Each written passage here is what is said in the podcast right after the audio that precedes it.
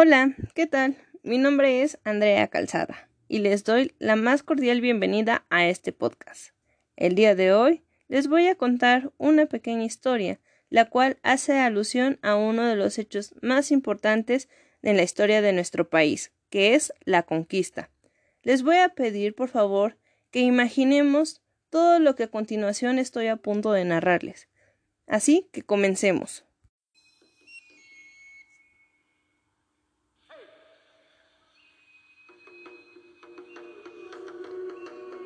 Se encuentran en Antigua Tenochtitlan, para ser más exactos, en el patio sagrado. ¿Escuchas esa música? Se toca porque hoy es un día importante. Es la fiesta de Tenochtitlan, en honor al dios Huitzilopochtli. ¿Te llega ese olor? Sí, ese. Efectivamente, es cacao que está siendo molido en los metates. Llega de esas pequeñas casitas, de esos calpullis. Mira hacia tu otro lado, una enorme fila, y entre esa fila hay nobles con sus grandes tocados, mujeres, con hermosos vestidos blancos y bordados de flores, jóvenes guerreros y hombres, todos marchando y bailando. ¿Lo puedes notar? Todo es canto, todo es danza, todo es júbilo. Es algo hermoso, pero lo más espectacular de toda la fiesta es esa figura tan imponente de Huitzilopochtli. Solo mírala, formada con semillas de chilacayote, un armazón de espinas y emplumado hasta la cara. Esas plumas son tan hermosas como las de un colibrí, asemejándose a una serpiente. Y sus orejas son color turquesa, hechas de un mosaico de piedra. Sus pies son de oro, al igual que su nariz y su cuello, y adornadas con plumas de papagayo, las más finas y hermosas que puedan existir. En su manto tiene pintados unos cráneos y orejas, corazones e intestinos, hechos de papel amate y teñidos el rojo de la cochinilla. ¿Puedes notar?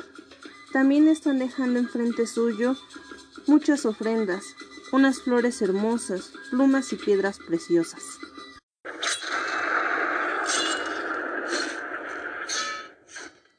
¿Qué fue ese sonido tan raro, tan diferente?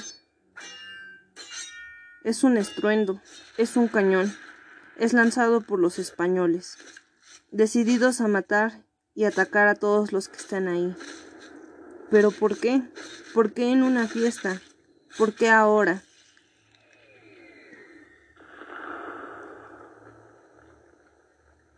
Ahora no se puede tener lo que se tenía antes. Están dedicados a matar.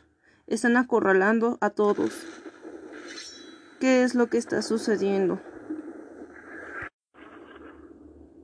Bajan de los basamentos, llevan escudos, cuchillos y espadas, se dirigen al patio sagrado, cortan brazos, cabezas, acuchillan en todo momento, los emboscan, ¿Qué es lo que sucede? Corre la sangre como agua. Algunas personas se esconden en sus casas, otros más se hacen pasar por muertos, pero no importa, porque todos están siendo asesinados. Esclavos, niños o viejos, los españoles están dispuestos a matar. Bueno amigos, esa ha sido la narración que por mi parte yo les he podido ofrecer. Esta historia es basada en el testimonio de los indígenas y también informantes de El Fray de Sagún. Es tomada del libro de Miguel León Portilla, Visión de los Vencidos, de la Universidad Autónoma de México. Espero que les haya gustado y que lo hayan disfrutado tanto como yo el hacerlo. Sin más por el momento me despido mandándoles un caluroso saludo. Gracias.